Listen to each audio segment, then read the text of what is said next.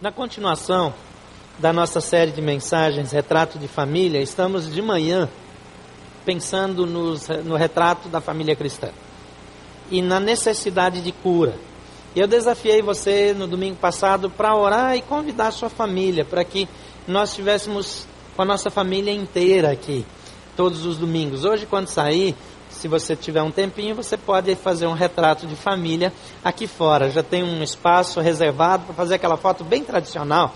Se você quiser voltar mais bonito à noite, você pode fazer, mas cuidado que à noite vai ter uma fila maior, né? Porque eu já estou anunciando agora de manhã.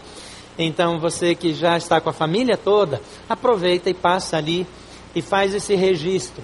Nós queremos fazer qualquer coisa para ajudar você a lembrar que Deus quer curar a família. Deus quer restaurar a nossa casa. E aquelas coisas que estão acontecendo dentro da nossa casa, ela, elas são reflexo daquilo que nós semeamos. E hoje eu quero falar sobre a fé que supera a desilusão. Você já deve ter observado que a vida nunca é o que parece que vai ser, não é mesmo? Quem tem mais de 30 anos aí, a vida é do jeitinho que você sonhou com 14? Claro que não. Eu não estou nem dizendo que é muito pior, tem coisas que são muito melhores, tem surpresas que, que são melhores, tem coisas que, que de fato nós nunca imaginávamos que viveríamos e, e estamos vivendo e somos gratos a Deus por isso, mas tem outras coisas que nós nunca imaginamos passar. Tem coisas que a gente nunca pensou que seriam necessárias. Tem dores que nós pensamos que nunca enfrentaríamos.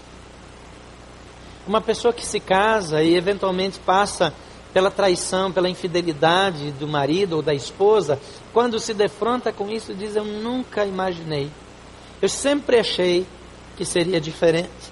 Não é diferente com os filhos. Hoje estamos aqui celebrando eh, o Dia das Mães, mas as mães sabem bem que os filhos são uma caixa de surpresas e que eles se tornam eles mesmos.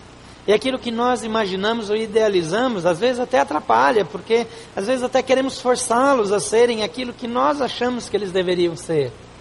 Mas eles vão ser eles mesmos, da maneira como Deus planejou.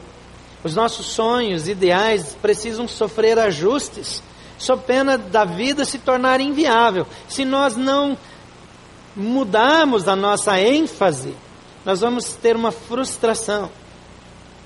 Como é a família com a qual você sonhou?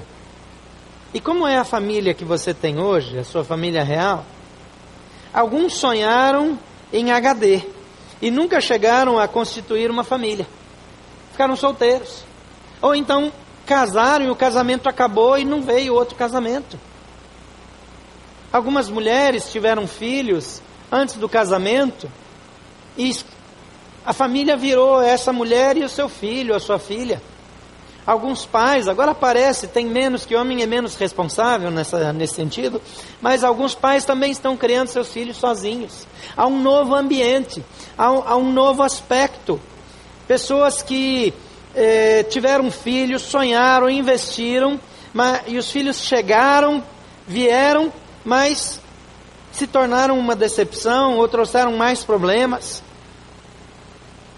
E aqueles que se mantêm casados, com o primeiro cônjuge, que não desistiram e que os filhos ainda estão em casa, são saudáveis, mas mesmo assim estão infelizes, com sonhos frustrados.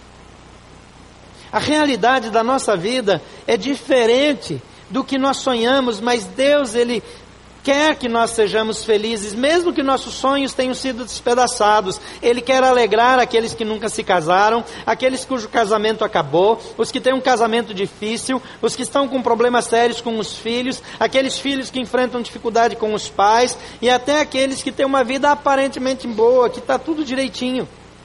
Não há nada que Deus não possa melhorar. Hoje eu quero falar com vocês especificamente sobre como lidar com as frustrações. As frustrações são tão parte da nossa vida quanto as alegrias. As frustrações, elas são tão participativas no nosso dia a dia quanto os sonhos realizados, às vezes mais.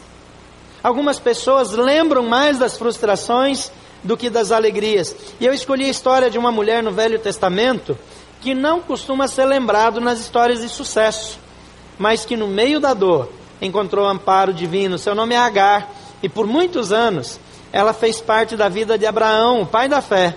E a sua história está registrada lá no capítulo 16 de Gênesis. Você pode abrir a sua Bíblia ou acompanhar aqui no multimídia.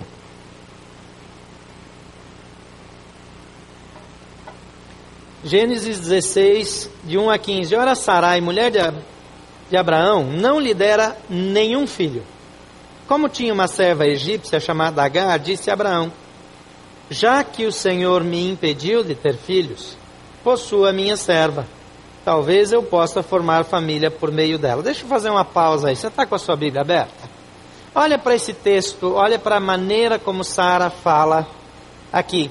Já que o Senhor me impediu de ter filhos, tome a minha serva Agar.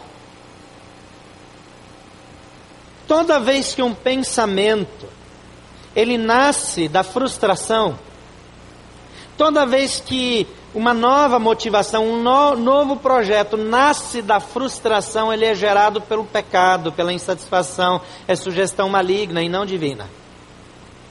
Não tome decisões baseado nas frustrações. Não tome decisões baseado na escassez. Deus havia dito que Abraão seria pai de uma grande nação. Sara não tinha que fazer nada. Mas ela está ferida contra Deus.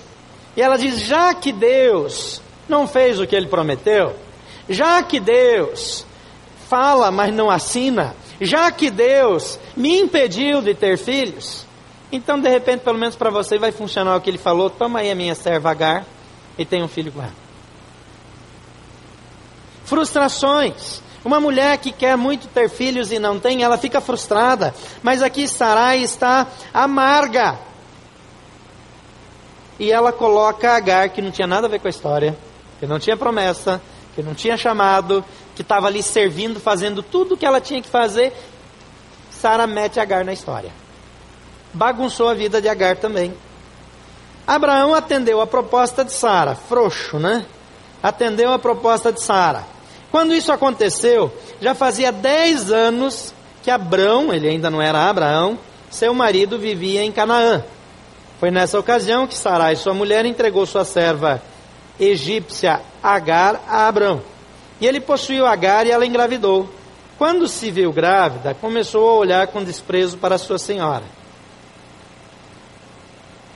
Então Sarai disse a Abraão: Caia sobre você a afronta que estou sofrendo. Coloquei minha serva em seus braços, e agora que ela sabe que engravidou, despreza-me. Que o Senhor seja o juiz entre mim e você. E respondeu Abraão a Sarai: sua serva está em suas mãos. Faça com ela o que achar melhor. Aqui ele ainda não melhorou a imagem que eu, que eu tenho dele na primeira parte. Continua sendo o mesmo. Então Sarai tanto maltratou Agar que esta acabou fugindo. E o anjo do Senhor eh, encontrou Agar perto de uma fonte no deserto, no caminho de Sur, e perguntou-lhe: Agar, serva de Sarai, de onde você vem? Para onde vai? E ela respondeu: Estou fugindo de Sarai, a minha senhora. Então lhe disse o anjo do Senhor: Volte a sua senhora e sujeite-se a ela. E disse mais o anjo: Multiplicarei tanto seus descendentes que ninguém os poderá contar.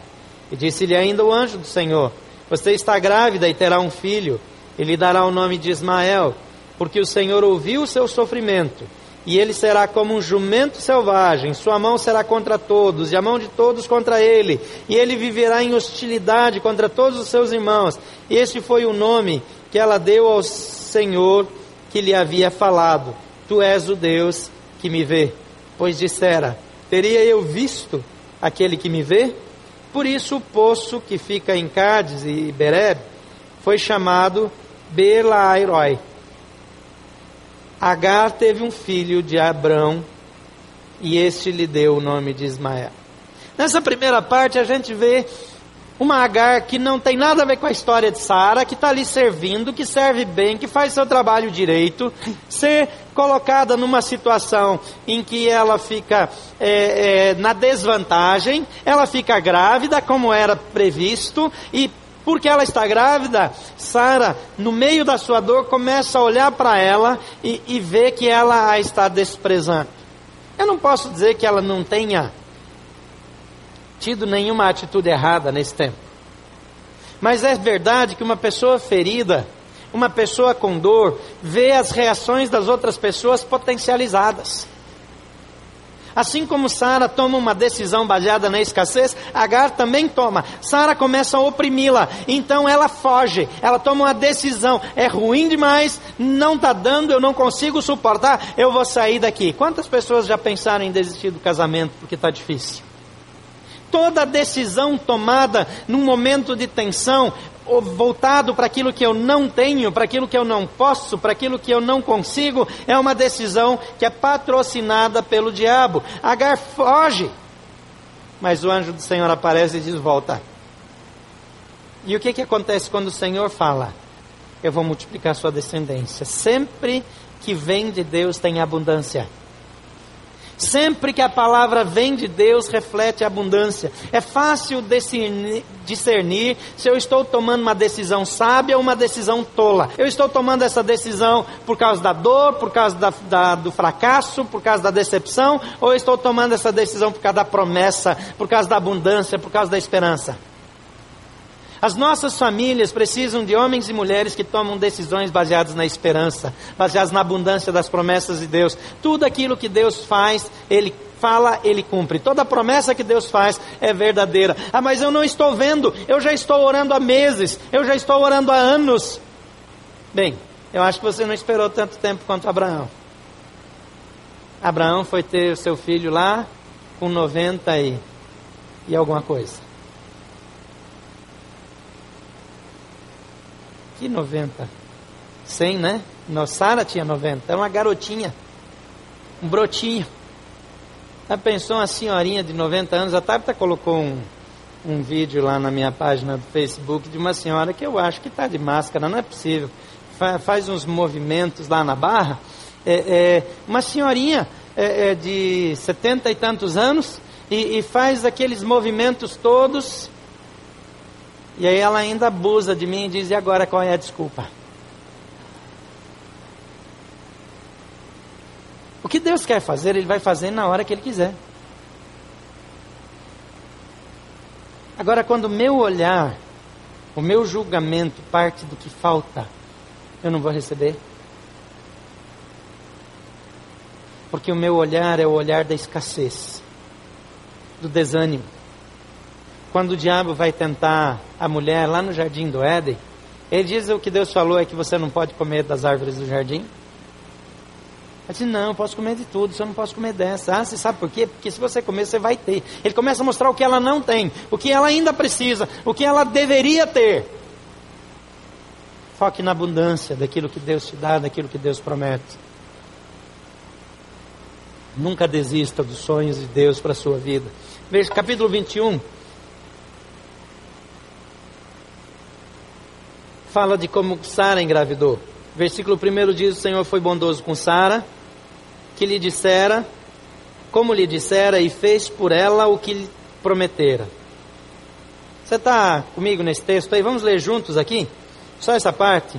O Senhor foi bondoso com Sara, como lhe dissera, e fez por ela o que prometera. Mais uma vez, só essa parte final. Fez por ela o que prometera. O Senhor foi bondoso como dissera, e fez o que prometera. Diga assim: o Senhor sempre faz o que diz e sempre cumpre aquilo que promete. Então, deixa eu dizer uma coisa para você: não interessa o que você está vendo, não importa o que os exames médicos digam, não interessa o diagnóstico, o que vale é o que Deus fala. Se Deus falar alguma coisa na sua vida, se apegue a isso e não abra mão. Não abra mão. Ele é nosso Deus.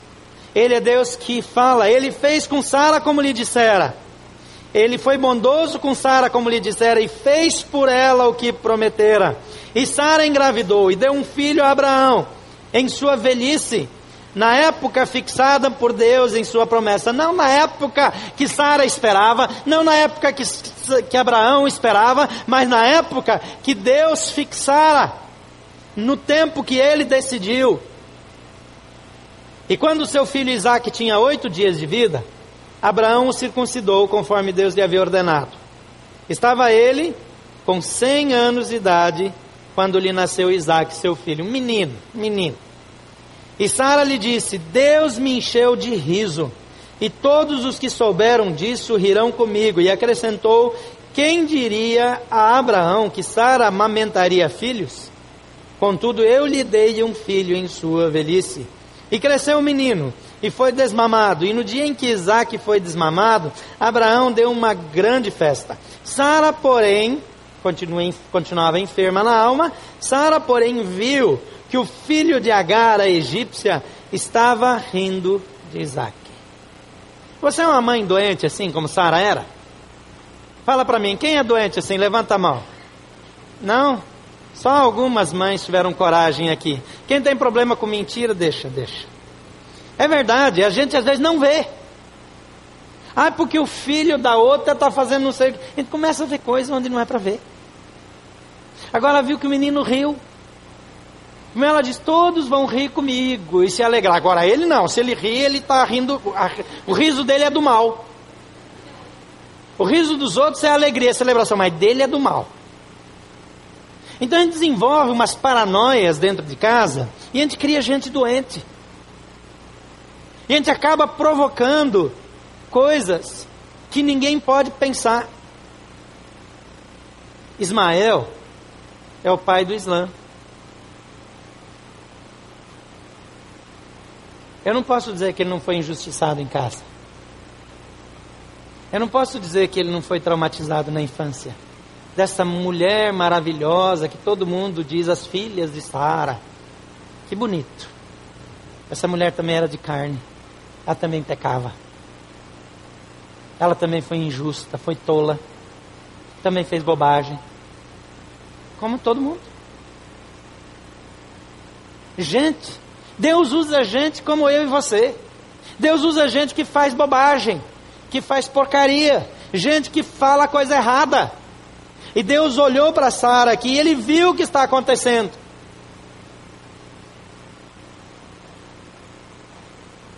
Aquele que me vê, me socorre. Por favor, feche os seus olhos. Todos os domingos vamos orar por nossas famílias, vamos orar hoje também.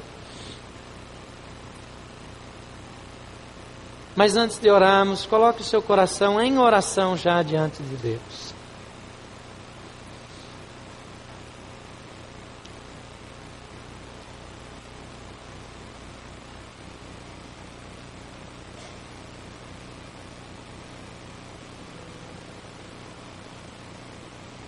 O Senhor está aqui. Ele conhece o seu choro, ele conhece a sua dor. Ele sabe que você precisa perdoar, perdoar os pais, perdoar o pai do seu filho, da sua filha que não assumiu a responsabilidade. Você que carrega sozinho a responsabilidade por uma família, sozinha. Você que não tem mais ninguém com você, que vive só. Talvez se sinta como Sara e diga: já que Deus não me ouve, já que Deus não me atende, já que Deus não quer, já que Deus não muda, eu vou viver do meu jeito. Talvez você entrou no caminho do pecado. Talvez você buscou caminhos que trouxeram mais dor e tristeza.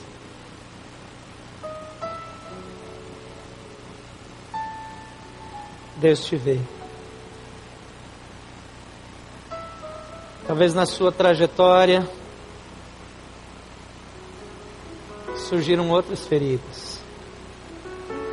Talvez na sua caminhada, decepções, um casamento difícil, falta de diálogo, falta de compreensão adequada do que está acontecendo, trouxe dor ao seu coração. Deus quer famílias curadas. Deus quer seu filho traumatizado, curado, seu filho que é rebelde e tem um trauma, tem uma marca e tem uma manifestação do diabo na vida dele, mas Deus quer tirar aquela manifestação do inimigo da vida do seu filho, da sua filha, do marido, da esposa. Deus quer colocar o selo do Espírito Santo na vida deles. Talvez, como nós vimos no outro domingo, algumas dessas autorizações malignas foram dadas por você. Você já orou, já pediu perdão. É hora de pedir, Senhor, traz a cura para minha família. Traz a cura. Cura o meu coração ferido, cura o coração ferido do meu cônjuge, cura o coração ferido do meu filho, da minha filha. Traz promessas de vida para dentro da minha casa. Eu quero orar com você, com você que está ferido, você que tem gente ferida na sua casa. Você quer colocar a sua família de novo diante de Deus? Vem para cá. Todos os domingos vou chamar, vem para cá, ajoelha aqui em algum lugar. Chega o mais perto que você puder. Se coloca de joelho e diz: Senhor, há feridas na minha casa. Mas nessa manhã eu venho buscar a cura. Nessa manhã eu venho buscar transformação. Sai do seu lugar, chega aqui. Vamos orar juntos. Uma boa parte das feridas ficam na nossa vida, na nossa casa, na nossa história, porque nós não tomamos atitude de agir. Eu gosto de de vez em quando dizer sai do seu lugar e vem. Porque às vezes nós temos que sair do lugar da ferida, do lugar do pecado, do lugar da mentira, do lugar da acomodação, do lugar da contemplação, da murmuração e dizer: Senhor, esse tempo acabou na minha vida, esse tempo não vai mais existir. A partir de hoje, a minha família, os meus filhos são teus, eu busco a cura em Ti, a resposta em Ti. Tu és a minha fonte, Tu és a minha cura.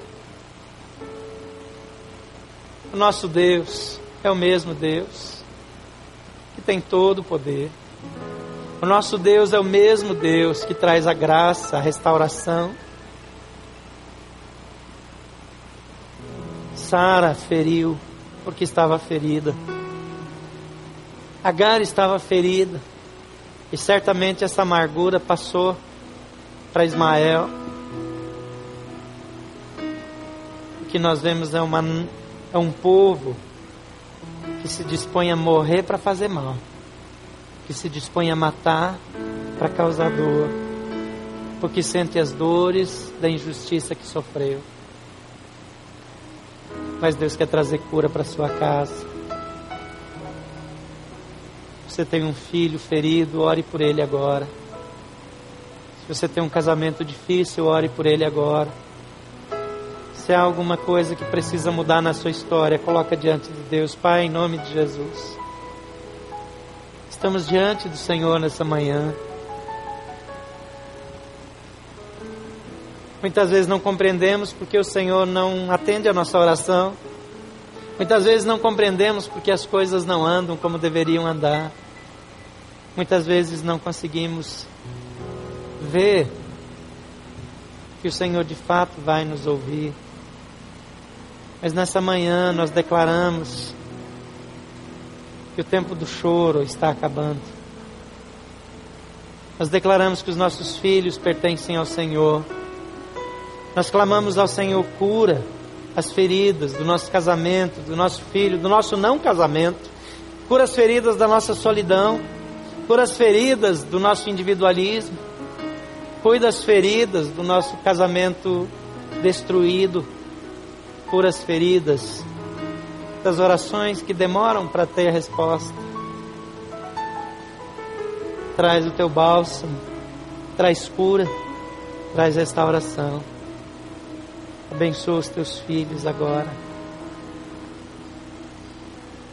Que a tua palavra e o teu bálsamo sejam derramados sobre cada um dos teus filhos. Que a tua bênção seja sobre cada um de nós. Em nome de Jesus. Continua aqui, continue com seus olhos fechados. Eu nessa manhã eu quero orar também por você que nasceu numa família estruturada, mas que foi ferido. E porque foi ferido se afastou de Deus. E por alguma razão você está aqui hoje de manhã, mas seu coração ainda está longe de Deus. E hoje de manhã Deus te chama, volta para casa, meu filho. Minha filha, volta para casa. Esse é o seu lugar. Eu gostaria que enquanto todos estão com seus olhos fechados, se tem alguém nessa condição, eu quero orar por você. Faz um sinal com a sua mão, eu quero incluir você nessa oração. Onde você estiver, se afastou, ficou ferido, o coração se afastou de Deus.